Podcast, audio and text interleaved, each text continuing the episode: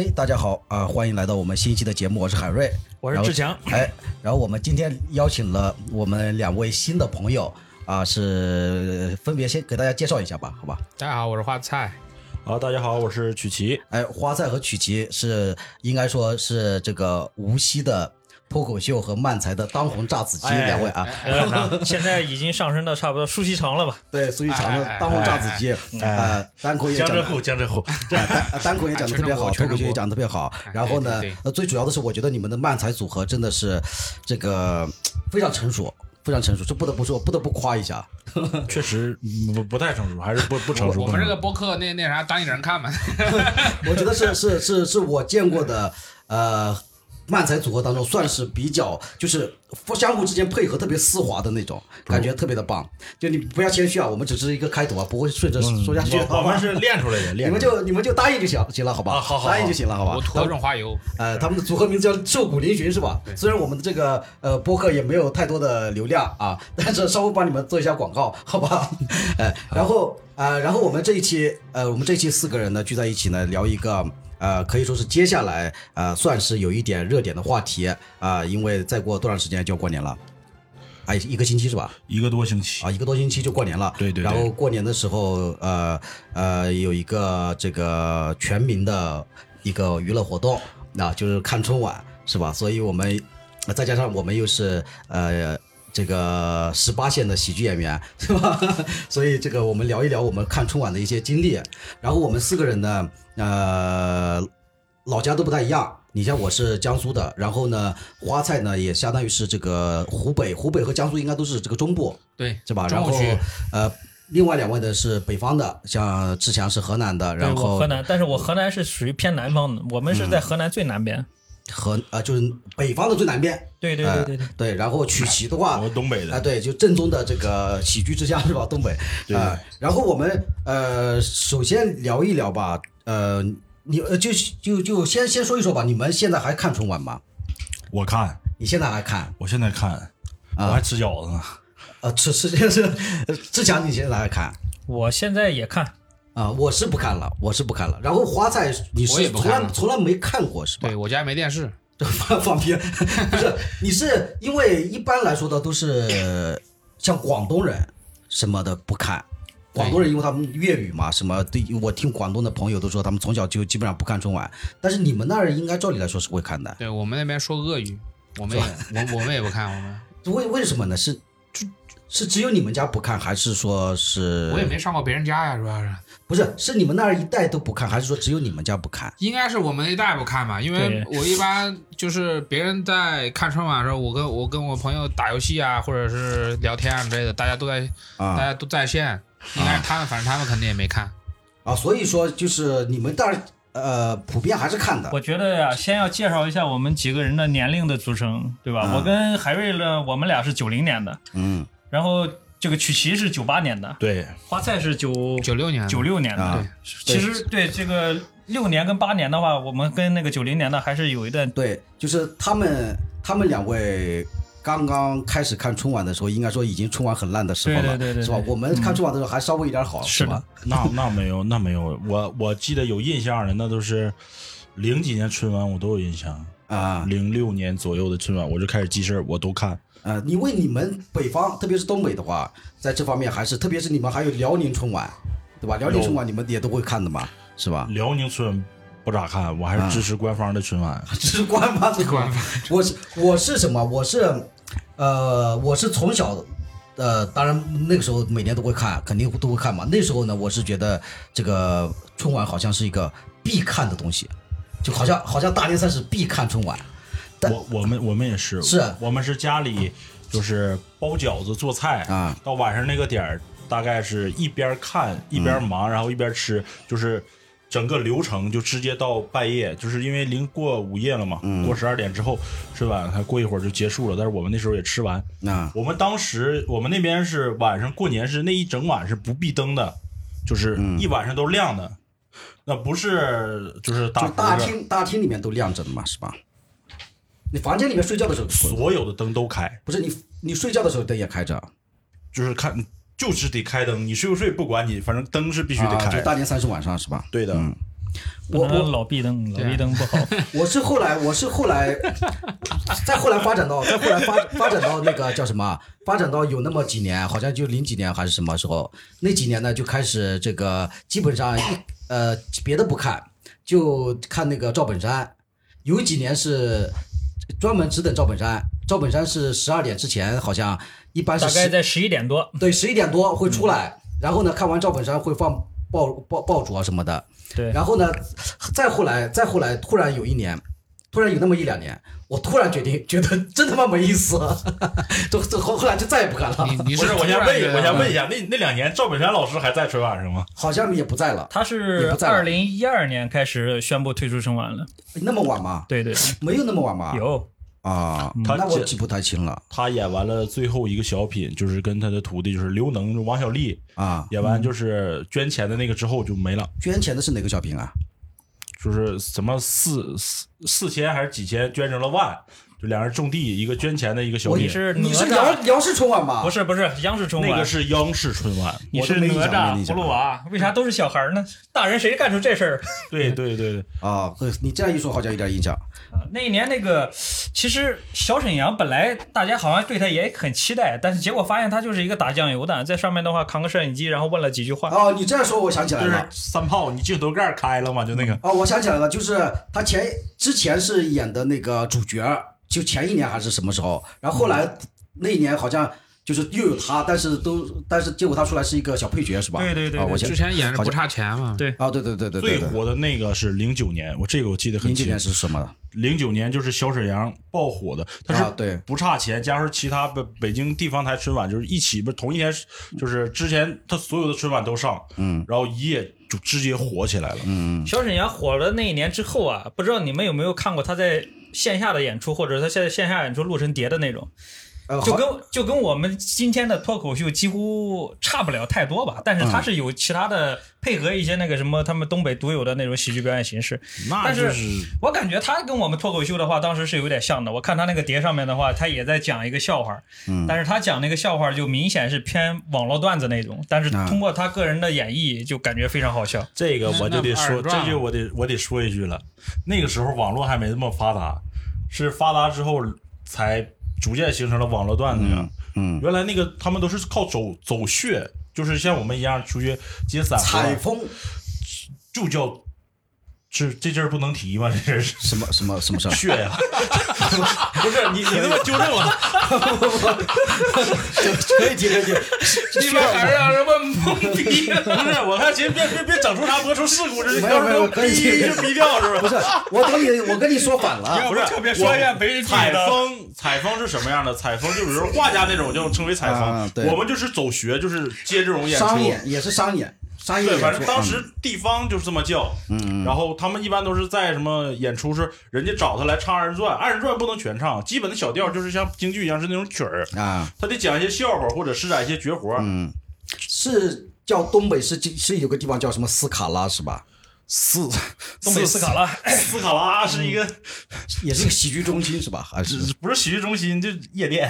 哦夜店就？类似那个刘老根大舞台那个，就但是比刘老根大舞台尺度更大。，他们当时没有能力去一个专业的舞台上演，啊就像就今天商演，就比如说我们这种，就是一个堂会，啊什么跳舞也有，唱歌也有，最后上二人转，就这种，啊就是找一批就是专业的舞台，当时是没有的，嗯！就很多都是在这种夜店请你，或者是什么洗浴的那种。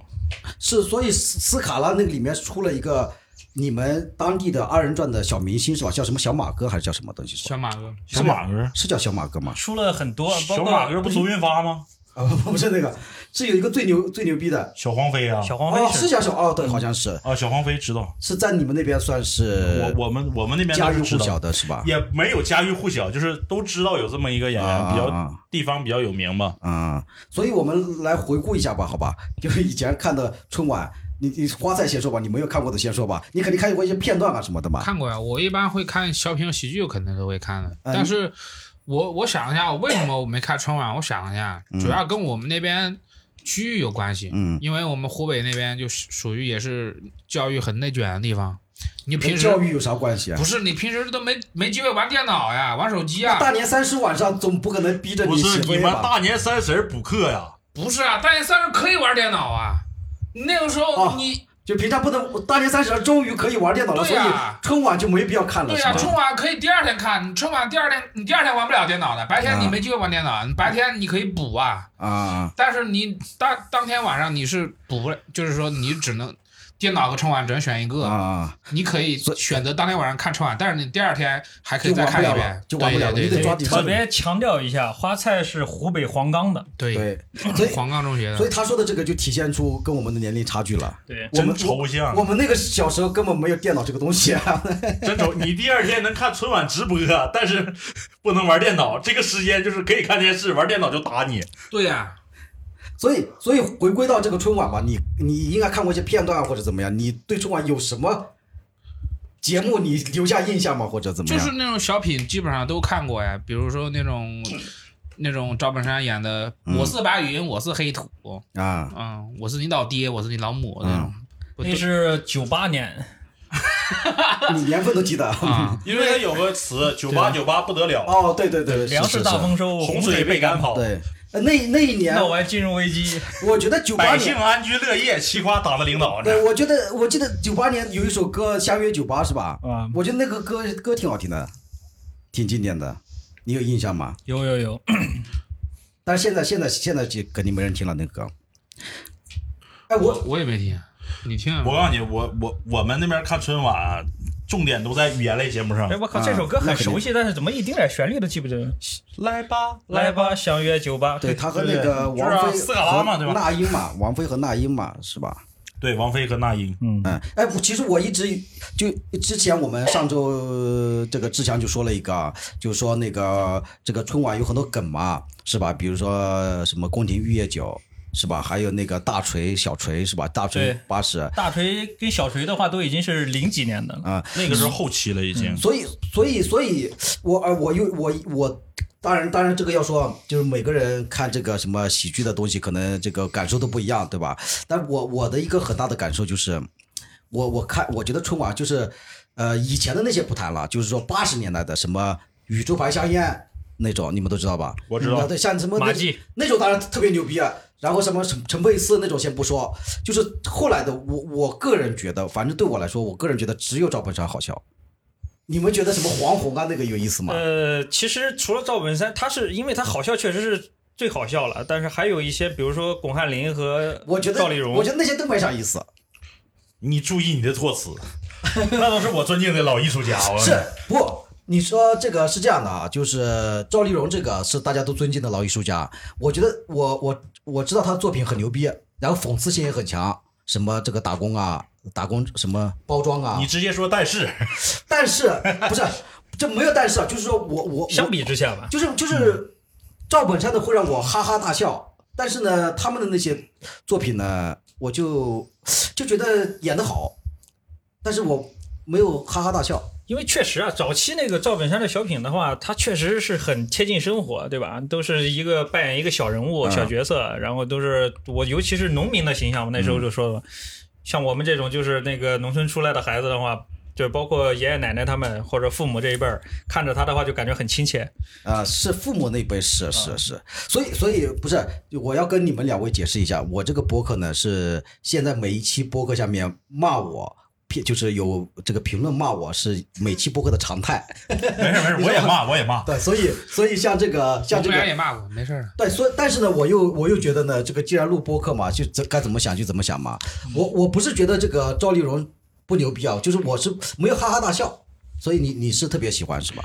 对，我我就是语言类的，我都喜欢，甚至我们会每一年都那黄宏的的那个你觉得好笑吗？黄宏挺好，他有跟他有一期跟黄宏黄宏每次都是一上来就来个什么定场诗，是吧？其实赵本山也有，赵本山也有，但是没有那么突兀。对对对，不是定场诗这个东西，看人家就是肯定喜剧风格吧。嗯。就像当时冯巩老师就上来都大家都等待一句话。啊，对，那个：“是。亲爱的，我想就是观众朋友，我想但是他讲他这句话是一个最大春晚最大的你。说起就是黄宏啊，就是我就想起一个当年那一届春晚的话，一个他一个经典的失误，不是经典的失误了，就是一个标准的失误。嗯，他头一年不是演那个砸墙的嘛，啊，然后第二年的春晚的时候，他上来的话，第一句说是去年给人砸墙，今年给人看房，但是他上来第一句就讲成了去年给人看房，结果他立马就改了，然后就直接就说去年给人砸墙，今年给人开房，啊然后到后来的录播的话，他头一句被剪掉了。但是那天我看的是直播，他确实这一句错了，你还记得啊？记得记得，印象你这你非常深刻。而且那一年就是那个就是还呃就看房的那一年的时候，啊还有一个师傅是什么呢？嗯。当时是有一个，我是我记不得谁扮演的，他要好像是小偷嘛还是什么，扔扔扔进了一个扳手，那楼下的业主。啊。扔进来一个扳手，但是哦是巩汉林。扔进来一个扳手，那个扳手的话，实际情况的话是应该扔在通过那个窗户扔在那个黄宏的脚边上的，嗯。结果他劲儿一下使大发了，那个扳手直接一下扔到舞台下面去。然后黄宏还专门要追到舞台下面把那个扳手给捡上来。所以说当时直播的时候，直播的时候就是这样，就是啊失误创造经验嘛那。也没有，那也没有办法呀。他其实他也不经典，他就是纯失误，失误了。但是那个我我我都有印象，那是一个狗年春晚，我都知道哪年的。对对对对对，就是他们把人捆起来，就业主嘛那个。嗯，嗯，你是我知道那个京巴尔，他是什么藏獒啥的？对对对对不是这种失误很多啊，像那个范伟嘛，范伟说一上来说嗯那个什么非常六加七，这个就是失误。常就是你好我好，啊，对对什么对借你一双一一眼慧眼，对对对对，还有那个说是也是失误嘛，说那个就是嘴瓢了。对，说那个叫海燕，你长点心吧。那那个是地方台了，那个是那个地方的，但是但是也很也很成功嘛，这个小品就是他妈当年这个小品被哈文给毙掉了。啊，就是这个，当时这个我看事后那个，就是赵本山真的就是情绪到了，突然念错了，就愣了一下。宋小宝接上着那个海燕什么飞翔，就那个但是本来以为赵本山笑场，对吧？嗯就是赵本山那个相亲的时候，他不是笑场了吗？啊啊，然后赵本宋小宝就就是那个什么叫了一下，把海燕吓了一跳，啊啊然后赵本山就笑场了。啊我一直以为那个笑场是那个他确实真的笑场了，但是事实上是他们在排练当中就是故意设计的。啊，哎，我我记得不是。是的，是的，我看过他们排练的，排练的时候就故意排练他笑场，这个这个反正抖音上看过好多遍，好多这种解读，解不是不是解读，我我就就不是解读，对对就是说说他们是什么地方又是失误所以就当时感觉这我看到这个的时候就感觉真的太牛逼了。他就专门设计那个笑场的样子的话，就让你感觉到好像真的笑场了，这就感觉现场的话气氛一下就顶起来。了。而且他们抠细节都刻的严，抠的严，包括赵本山老师拍很多东西，他的无无论影视剧啊还是作品，他会设计一些小细节，就比如故意去吊凳，会去设计失误，嗯嗯。然后达到预期的那种。就类说什么那个什么打破第四堵墙啊，一下子要拉近观众的关系嘛，是吧？嗯，所以所以听我听曲奇这样讲，就感觉这个包括春晚小品啊，包括赵本山他们，感觉对你的这个喜剧有很大的引导作用，是吧？不是，我主要是喜欢赵老师，嗯，赵老师在东北的地位是非常高啊，那肯定，那肯定是，就是一直就是他在这边，就是在上春晚之前，感觉在地方就已经是一个艺术家了。嗯然后再上春晚，然后创造那些作品，然后给我们留下很多印象。我们看完春晚，就是我们尤其是看语言类，就是可能是我是这样吧，我们那边会单把语言艺类艺术然后弄出来。嗯就比如说我们就是本地有个辽宁台，他们有一档节目，就是各种各样的小品，然后串在一起，然后给大家看。对我们这儿也有，我们这儿也有，就是地方台也会全天候不停的播嘛，中间插一个插个广告嘛，是吧？对大力丸啥的，对对对。对，什么那种性病的广告之类的，不是，那没有我，我那是他那是 就是辽宁的那种，他就是辽宁卫视，啊他不是地方小台。我们地方小台一般放的都是二人转、小沈阳，就那种啊。我们地方小台是，就是他以放广告为主，各种什么病的药然后呢，要么就是金克拉那种，就是施肥的那种，化肥是吧化肥的那种，反正各种，然后中间。就可能可能一个小品总共二十分钟的话，它得分六七段放，然后中间每个广告都有十几分钟。那我们没有，我们很尊重小品，我们一般演完放。我们就是地方台。然后你觉得这个赵丽蓉老师，你觉得她的精髓在什么地方呢？他会打破常规，嗯，就是他包括有一次我不知道你看过，就是吃饺子还是吃窝头的那个，我不知道你们有没有印象没，有印象，我没印象。啊，吃饺子，吃饺子还是吃窝头？对对对。对，啊就是他那个有个孩子，然后你就是年轻嘛，呃孙子。年轻嘛，说谁吃饺子吃窝头，然后我我对这个没有印象。我嗯。哎我那那你还是年轻，就是 不是就是吃饺还是吃窝头？他孙子就说窝头好吃，因为窝头在原来那种人的印象中就是，嗯。就是什么就是监狱里的人才会吃的那种。啊。然后后来吃说就得吃饺子，然后两个人就开始辩论，然后辩论到最后就是发现吃了一口窝头也挺好吃。赵丽蓉的小品的话，大部分它其实确实是有那个讽刺的意义。我觉得他的讽，刺意味确实很强。嗯对，他会讨论一个，应该也看过赵丽嗯蓉，看过宫廷御乐酒嘛，一百八一杯嘛。啊，包括他以前跟黄宏还有那个那老太太叫什么呢？她就是个老太太，蔡明。啊，蔡明，蔡明不算老，呃蔡明那时候不算老太太。对对对，黄那时候是新花旦，对不是黄宏，是郭达。啊，郭郭达郭达对蔡明对郭赵丽蓉演郭达的妈，然后蔡明演郭达的女儿，啊，啊，就是祖孙三代的这种一个理念的一个，就是冲击嘛，对对对对碰撞嘛。现在就不会有了，现在现在就硬碰撞，老 老疼了。这这呃赵赵丽蓉的那个小品确实是讽刺性比较强，啊就讽刺什么商业包装啊，讽刺一些这个什么受贿受贿，反正这这一类这一类的嘛，是吧？而且他之前也会有一些比较大的那种，像有一年那个中华中华功夫啊，啊，我是一掌功，跟那个啊原来是真的可以，原来陈陈佩斯和朱时茂啊，对，那个是排过王爷的那个，嗯嗯那个太赵赵丽蓉的呃说她没有文化，不会不不会不会不认字儿，然后所以呢她的这个呃台词啊都要背啊或者怎么样，然后呢说是有一个这个小品当中是她要写毛笔字，然后她为了这个毛笔字训练了几个月。反正是有有很多这样的文章写写她这个这个事情，然后还有一个就是她身身那时候已经身患绝症了，他不是绝症，他是小的时候好像是练功，然后膝盖骨啊啊摔伤了，摔伤了之后他那个骨头渣掉到肉里面去了，但是那时候医疗条件的话，那个骨头渣没有取出来，啊所以一直在那个肉里面就形成了一个病根儿。啊，所以有一次就是他那一次就是那个如此包装的时候，最后一个动作往下一跪，然后直接跪伤那个腿了。嗯，那个都都说是设计，其实就是真的挺不住了。是啊是啊是啊，对我经常看到这个，所以还有其他的吗？曲奇，你还有其他的喜欢的春晚的节目吗？除了除了唱歌的之外，不不是不是什么唱歌的之外，除了喜剧的之外，除了喜剧之外，我一般不看别的了，就是什么唱歌呀、跳舞啊。确实也没啥意思。但是真的有好，就是有一个我没看过，但是现在说大家都知道的，有个一群就是听障人士组成一个叫“千手观音”的一个啊，节目。啊，就是奥运会之前嘛，哦，那个还是奥运会之后？奥运会之后好像是，我我也是残障人士，士吗？他们全是听障人士，哦，听障人士好像是，嗯。听障人士。那个是那个是在哦不对，那个不是不是北京奥运会，是应该是那个雅典奥运会之后的一年，就是雅典奥运会当中，就是最后闭幕式有一个，哎是闭幕式吗？还是千手观音是哪个奥运会上做的这个？是春晚吧？不是春晚，春晚是后来再表演了一遍，但是是在一个奥运会上表演了一下这个。那就不清楚。这个就不清楚了。因为我记得特别清楚，是在一个奥运会上，好像是就零四年是雅典奥运会嘛，雅典奥运会闭幕式上有一个这个北京八分钟，好像有其他的什么呃这个拉二胡啊什么的，然后后来有一个千手观音，好像好像是这样的。还有其他的节目吗？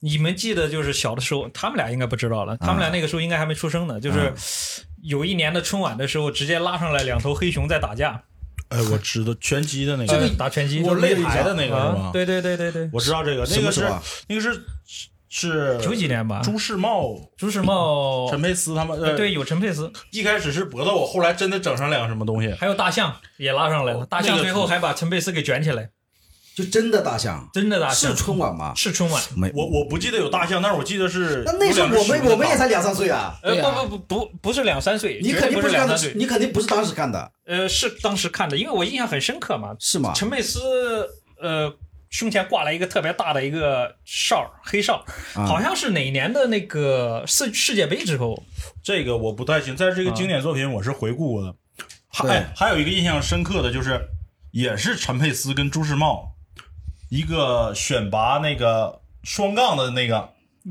就其实是一帮真的运动员，然后扮小丑啊去做一些有一动作。点点印象，但是没有太太印象不深了，哎，你作品还是看的少了，还是看的少，还是看的少。我就知道一些经典的对，不起，对不起，我就知道一些经典的，这也都很经典。那像早期的不是也不是早期了吃，面啊什么的吗？除了小品以外，还有像相声，对吧？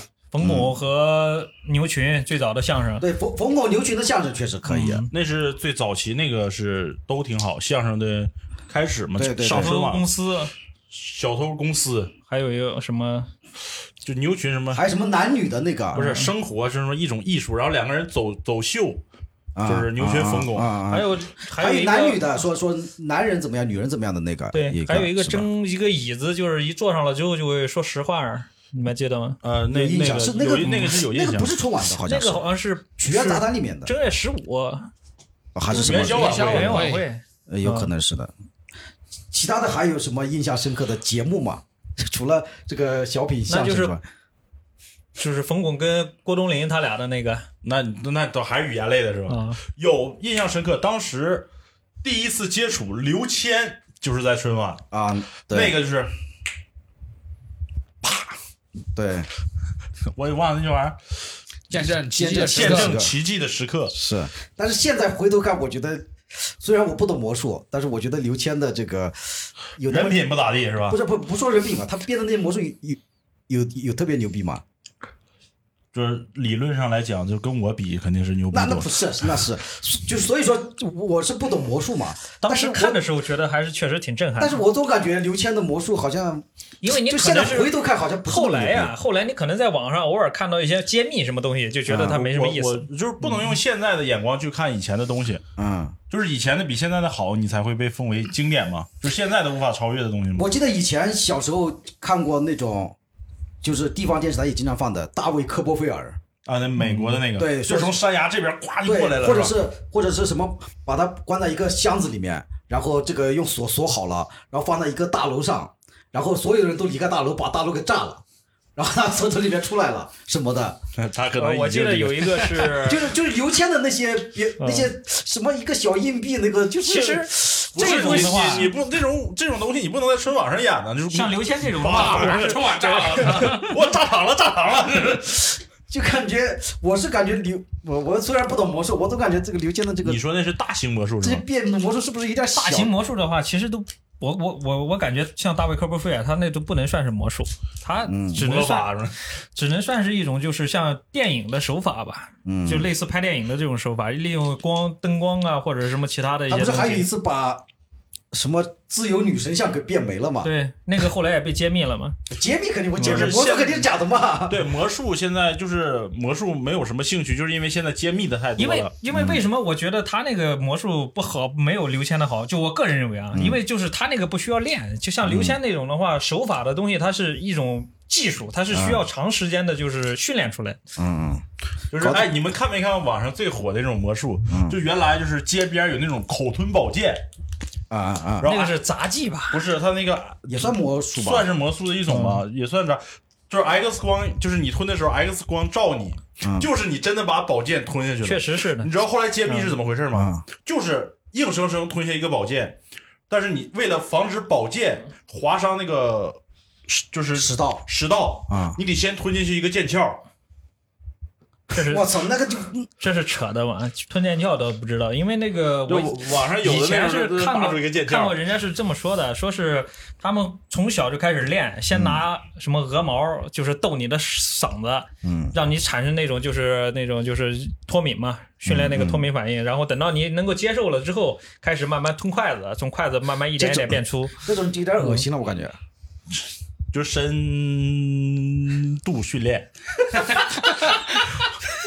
这个也是文印词吗？这 个这个也是文印词吗？深度深深度不，是有一些有时候看到一些魔术的那种 不，好意思，不是有一些看到那种那种什么魔术的什么扎眼睛啊，什么那种什么穿穿穿什么舌头啊，什么什么，对，有的那就是硬硬练出来的，不是每次看到那个就是有很强的生理不适感，你会感觉疼是吧？我就感觉就是有必要表演这个东西吗？那那我回去发个铁锤砸睾丸的发给看让人看看。那你要说那样，那东北二人转表演那些东西，就什么时候椅子上，是假如说从你这个空调上，还什么多高的跳下来跳下来，直接他不是跳下来，不是安稳落地，他是劈叉落地，叫那个叫什么空中摔叉，那都那都是硬练出来踩。在玻璃，踩在那个酒瓶子碎碎碎玻璃上是吧？你那是刑法，他们一般都是后背滚钉板，啊，都都以为那个什么，然后他们说什么压强嘛什么？就是对压强什么什么破压强，人一下台的时候后背滋滋冒血，一个一个眼儿。啊，回去一洗澡就成花洒，就直接说 大哥就是演完出，就是因为你剪完之后走喝水学是没有固定演出的，还不能成花洒。他们那种不是主办方给你演出，你得下去要钱，嗯，要钱你因为后背血管你要，你好意思不给吗？是，就是就是那那我晕血，我我当时我就晕了，我就是自己已经惨到那种程度了嘛，是吧？那这是真是哎，你要说起这个的话，我印象当中小的时候啊，来我们村上就是那种马戏团，嗯，他们就是当时到最后的话要钱的阶段的时候，一般会表演一个特别牛逼的节目。嗯，呃，我印象当中是一个小孩儿，大概有个十三四岁那种，嗯，把他的两个胳膊给卸下来。就就是直接就是对，直接给他练脱，就是给他拽脱臼，脱臼当时可狠了，就是那个小孩手扶着地，然后整个脚在转圈，但是胳膊不动，然后咔嚓一下能够听见那个声音，嗯然后另一个胳膊的话是旁边的一个老师傅，呲溜一下给他拽下来，然后这个时候他还拿他的胳膊这么拧个两圈，嗯，然后让你看出来确实是胳膊已经脱臼了。这个时候就开始跟大家要钱啊！你看那个小孩那么可怜，对吧？然后那个小孩在装哭。事实上，对我那个时候就可以不是看出来那手都 手都掉下来，咋抹眼泪啊？他确实是在装哭，但是就是好，这个都开始给钱嘛，给钱，给完钱了以后的话，他就开始给他接上去接上去。这这我们也插一下，河就是强哥是河南人，那小孩儿来我们那边表演可不是河南人，我明白明白，都唱二人转的。现在我 我圆一句，可能是湖湖北过去的小孩是我们那边经常丢小孩儿了，怪不得不让这这看春晚了。所以说春晚就聊回春晚，我觉得就是为什么喜剧什么语言类作品的以北方为主，嗯，就是实实际上当时网络不发达，就是线下有很大的那种累积，嗯嗯，就是我就是线下磨出来的是吧？对，然后拿出一些片段，然后上去演嗯，这个东西，因为你要在线下要演不好，大家不笑或者不精彩，人家不给你钱，是然后拿上那么大的一个舞台去面对观众，给大家带来一个好的那种体验。是以前以前他们那个像牛群、冯巩他们有些相声啊什么的，也是在线下打磨过很多场的。对，就是我知道你，嗯，就开完麦讲够才能上商演，是？是是，就他们也是通过一次一次的走学嘛。对，我知道有那种效果好的还接不着商演的，这是 然后，哎，啊，我强哥，嗯 不是，咱们就说啊，说一个事情，我为什么不看春晚呢？也有就有呃，主要是觉得受不了他那个春晚的这个调子。首先，你就不说语语言类节目吧，调子是就是比如说春晚一上来就是那种当当了当当当了噔，不是啊，不是这个老师的意一起思就是包饺子啊，不是那种说话的腔调，说话的腔调，说话的腔调，首先就中央电视台，就中央电辞旧迎新，对就很恶心，然后再加上小品什么的，最后都得煽情，是吧？那？是现在。以前以前也煽情。其实我觉得也会也会煽情，但是以前煽情吧就没那么生硬。以前煽情的就卖拐的，你告诉我煽情在哪儿？卖拐没有，他就是所以说赵本山的比较牛逼啊。纯骗人，还骗成功了是吧？所以，所以我就觉得，我就觉得赵本山是唯一一个不煽情的，或者说他煽情稍微点一下，所以被毙掉了嘛。对，所以其他的像黄宏啊什么都得煽情，你知道吧？不不知道什么时候开始流行这个喜剧一定要喜太欢卑微恶心了这件事情。那好笑还是表达？你觉得哪个重要呢？我觉得那好笑和了，就是表达力 在好笑的前提上嘛。然后我记得，我记得小时候有一次，有一次什么，当然不是小品里面的，是有一次我和我爸妈在看这个春晚，然后呢，这个时候呢，呃，里面有一个呃演完演完了一个节目，节节目可能是唱歌啊还是什么节目，反正那个歌里面提到了，就是我牵着你的手怎么怎么样，大概是这样的一个一个一个歌还是什么，然后上来一个这个女主持人上来非常动情的说说什么我们都要爱惜自己的亲人爱人，然后如果现在您在电视机前，呃，可以看一看您身边的亲人，可以跟他牵一牵手，是？我当时我和我爸妈看那个就特别的尴尬，我看过了，这个我看过。之前我们你爸妈让你看的。之前我们高中那个时候，经常有那种来麦课的那个讲师，啊，我我我我也是，是不是？就是那种你好好看看你的父亲，看看你的母亲，你想不想哭？然后我们旁边他妈小孩哭一哭一摞，就我死活哭不出来。我看着我的爸，我当时猛猛哭。我笑了的。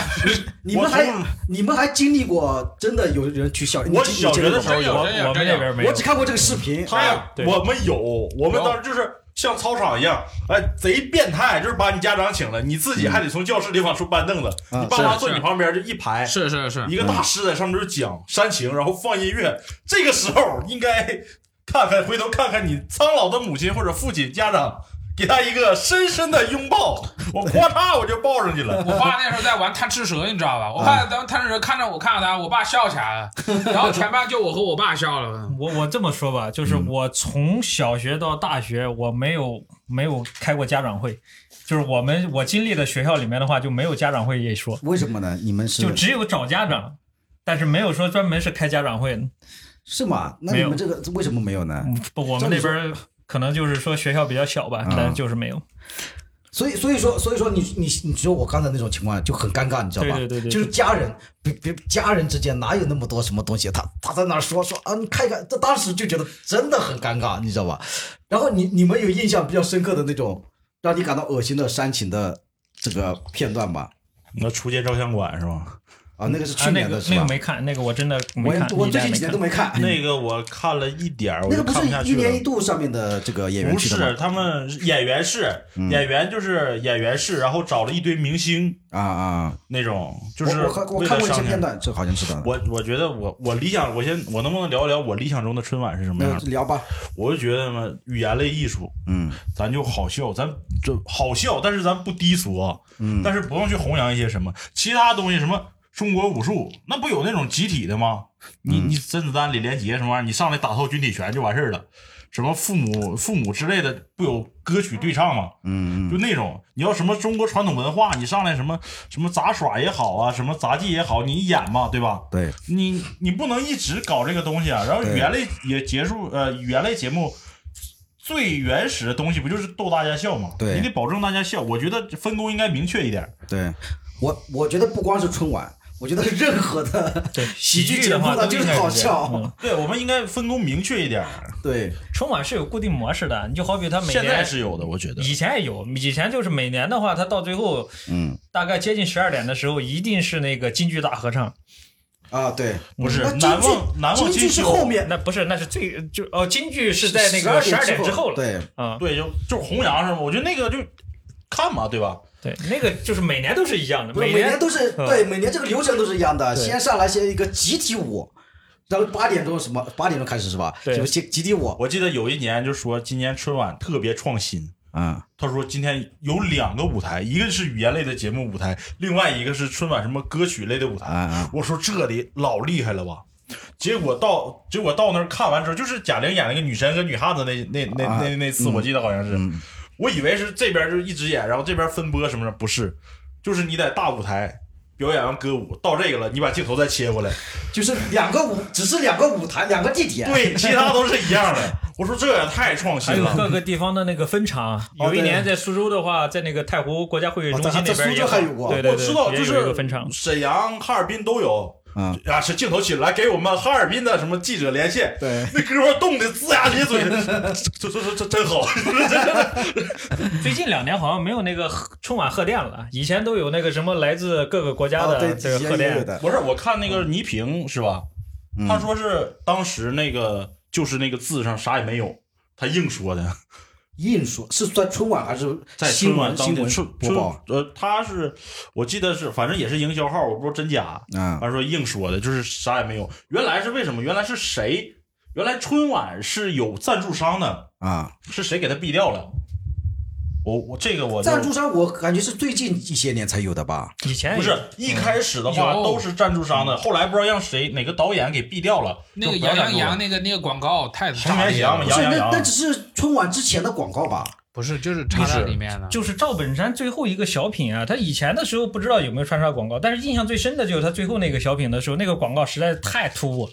这什么在在小品里面对穿插，对对对，赵本山那个小品，就是后来他捐捐赠的那个那一对母母子嘛，啊，过来，然后拎了两瓶那个口子窖还是什么泸州老窖还是什么我我这不记，反正两瓶两瓶酒就是的那种。拿过来以后，当时赵本山还特意做了一个动作，把那两瓶酒，然后专门 logo 朝这边对对对你这样一说，我有给他摆正有点印象了。当时好像有一些讨论的是这个是吧？对，就是很突兀嘛。你生活中就不会，他以前好像没有，不是最早之前是有广告的，就是那前还没有我呢，就有广告了，就春晚赞助的那些东西。啊，没有，这这个我没有印象。我是说他以像赵本山小品以前没有这种在小品里面穿插那么生硬的广告。以前在里边应该没有穿插声音，但是会在现场挂一些牌子之类的，嗯，都会。假如说就是比如说你们念电报的时候会念哪个谁谁谁谁谁，嗯，怎么怎么样，就那种。我我觉得就这个，虽然现在都在骂骂春晚嘛，对吧？但是之前呢，呃，有前两年有一个是呃说法还讨论了一下，说什么呢？说春晚的不知道是导演啊，还是制作人啊，还是出来发了一个话，他说什么呢？他说这个很多人说觉得春晚不好看，但是春晚是他说呢，春晚是这个放给所有的中国人看的，所以呢，呃，不是放给你们这些比较，意思是你们比较文化层次啊什么比较高端的人看的。哈文华人哈文，哎，嗯然后，然后呢，然后网友呢就在下面评论骂他说：“哇操，原来我是高端人士啊，什么什么什么之类的。”你们觉得这个说法合理吗？当然我觉得有一定的合理性。你其实好，你怪不得你能挨骂，这还是老师真的。他合理在哪儿啊？不是，我非常讨厌看春晚，你同时我也觉得没什么好看的，但是它有一定的合理性。就是你像我爸妈，包括我们村里面的长辈什么的，对他们来说，他们觉得挺好的呀。他们可能可能可能这个就是南北方的差异了。我们南方的长辈啊，不像你们北方的，就是开始对立了是吧？不是 你们北方的什么的语言啊什么的呀，跟普通话也差不多。但是我们南方的有些老人啊什么，他对普通话他听的都不是特别利索。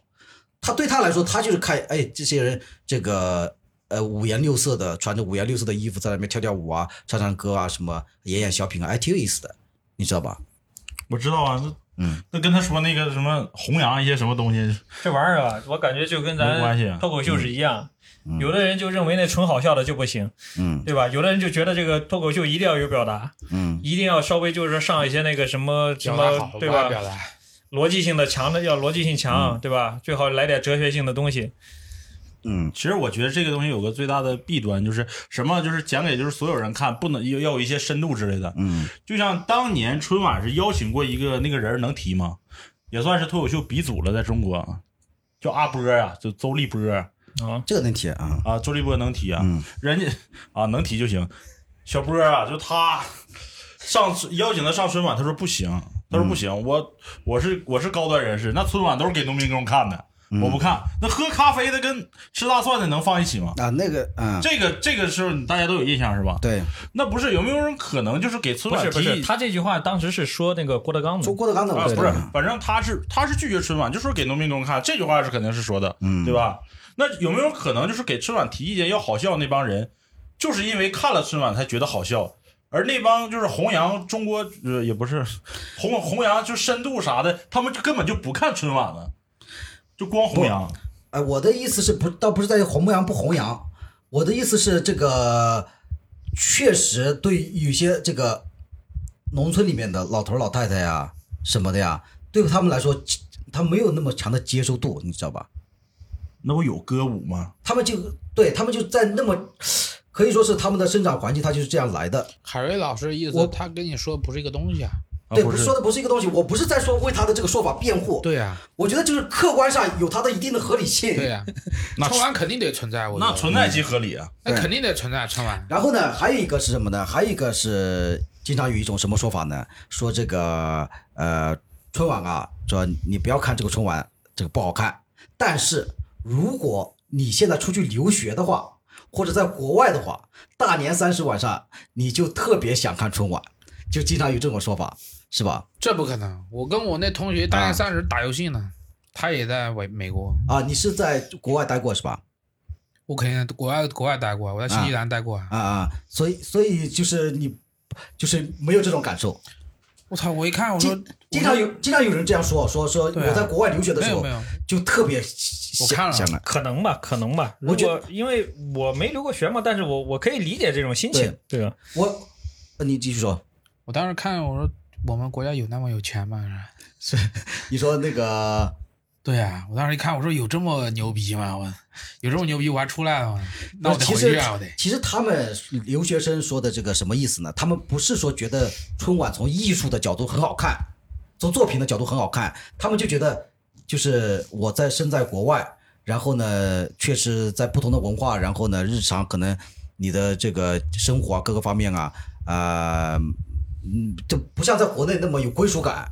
然后到了大年三十晚上，就会觉得过年了，得看一看这个。那他妈的，你看新闻联播也是一样的，对啊，对吧？我我我没觉得不是，我就想你在国外了，嗯你都在国外了，你想了解一下国内，就是有、就是思乡之情上来的。嗯，你不可能你憋一年了，就今天你定个闹铃，哇，这今年农历大大年三不是大年三十晚上过年，可可能更加的这个有那个什么，你跟家里人打个视频不好啊。不给家不应该给家人语音视频吗？我觉得，我觉得他们这个心理呢，我觉得我呃能够体会，我觉得我能够体会，但是呢，但是呢，我觉得他们呢不能用这个来说服自己是什么呢？就是你像你像，就是说春晚这个，如果是你觉得它不是一个好的这个文艺作品吧。它就不是一个好的文艺作品，不能因为这个，你就好像某种程度上肯定了它，就是就就好比说啊，就好比说这个，当然不能直接说这个节目的名称啊，大家都知道的，就是呃中央一台晚上七点钟的那个节目，不是中央一台晚上中央晚上七点钟的那个节目，每天晚上天气预报啊，，就连播呀，是吧？不是就就就就这个节目来说，就这这个节目来说，我我也有一种感受是什么？就是因为我小时候是每天这样过来的，我听到那个音乐响的时候，我这个我现在嗯虽然不看，但是我听到那个音乐响的时候，确实有一种小时候的那种温馨感。你有那种、呃你有那种感觉吗？我是在刷抖音的时候啊，然后突然一下正好，比如说七点多的时候，正好刷到抖音那个央视在直播，啊，然后我真的就会点进去看，对然后一直把它看完。就你们你们两个可能年轻一点，没有这种感觉。就是我们小时候是一直这样过来，就是对，就是我们小时候的节奏是，呃比如说五六点放学了，写作业，写完作业了，开始开始电视里面呃对、看动画片，然后电视里面七点钟呢有那个那个新闻联播，六点的大风车，然后新闻完了之后再是。然后新闻联播之后呢有这个就是天气预报，天气预报。每次到这个天气预报的时候就感觉很困了，就有点困了，就是每天的节奏就是这样的，然后导致现在导致现在呢就是说，呃虽然不看了，虽然也不不电视基本上也不开了，但是呢。听到那个音乐的时候，包括有偶尔会看新闻联播的时候，你就会感觉有一种小时候的温馨感，对对对，对就会涌上心头。但是呢，不，你不能因为温馨感，你就说，你就说这个节目是值得看的，你懂这意思吧？其实春晚他们也这个意思嘛。春晚就给每个家庭提供一个家里面一起可以凑在一起打发时间的那。是，但是但是这个打发，但是这个打发时间的工具越来越尴尬了呀。我觉得这个东西现在它已经发展成一个必要品了，嗯就是就像你端午节吃粽子，嗯，就是这种，就是春晚一定会，呃，就是春节晚上一定会有春晚。是啊对就，得有什么，包饺子南北方不统一，但是春晚一定是统一的。是啊是，有有春晚，不然我们黄冈那边小孩怎么打游戏啊？你真没有自信啊，真的。行我们这个这一期就聊到这儿了吧？好吧，呃，好的好的，我们基本上就是掐着时间，差不多录完就录完。好好拜拜拜拜。好，拜拜，谢谢谢谢